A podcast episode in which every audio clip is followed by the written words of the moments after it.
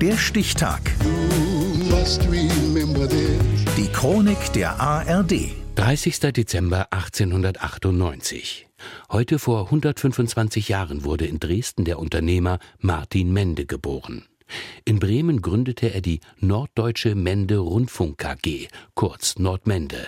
Sven Weingärtner. Mit nur zwei Koffern kommt Martin Mende nach dem Zweiten Weltkrieg nach Bremen. Geld hat er nicht im Gepäck, aber viel Erfahrung. Die hatte er in Dresden im Unternehmen seines Onkels gesammelt, der unter seinem Namen Mende auch schon Radiogeräte fabrizierte. Der Neuanfang ist dennoch alles andere als einfach. In einem vollkommen ausgebombten Betrieb von Focke Wulf fing es an. Ein ganz besonderes Problem war die Facharbeiterfrage, denn in Bremen hatte man nie Rundfunkapparate gebaut. Hinzu kommt die Schwierigkeit, Material zu organisieren. Selbst Bleistifte oder Bindfäden müssen beim Wirtschaftsamt beantragt werden. Aber allen Unwägbarkeiten zum Trotz, die Produktion läuft gut an. Nur unter dem alten Namen Mende können keine Radios mehr verkauft werden. Das Regime in Ostdeutschland verhinderte das. So entsteht der neue Name Nordmende.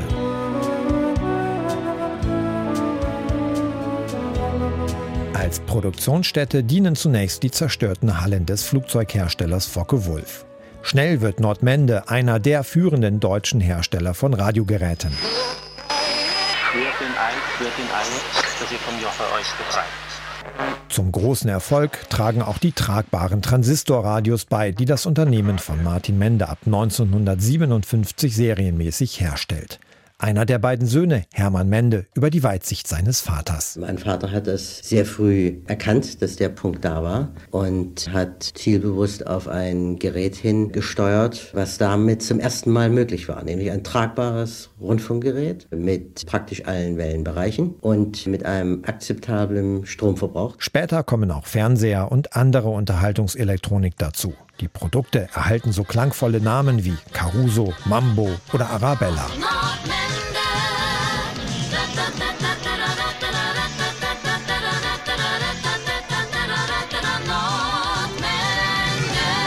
1969 übernehmen die Söhne die Geschäftsleitung. Der Seniorchef steht weiter zur Verfügung.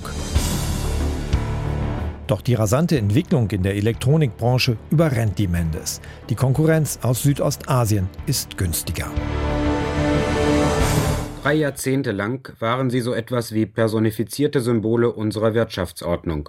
Martin Mende und seine Söhne Hermann und Karl, die aus bescheidenen Anfängen heraus in der Hansestadt Bremen einen Großbetrieb der Unterhaltungselektronik aufgebaut hatten, die Nordmende KG.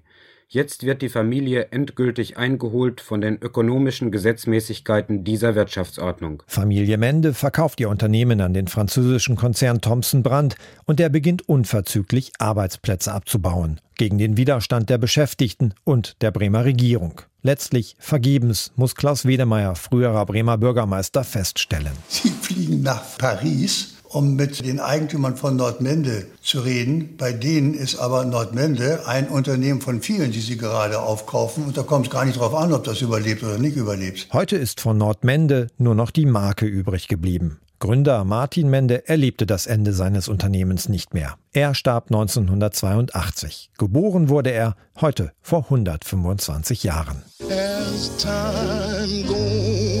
Der Stichtag die Chronik von ARD und Deutschlandfunk Kultur. Produziert von Radio Bremen.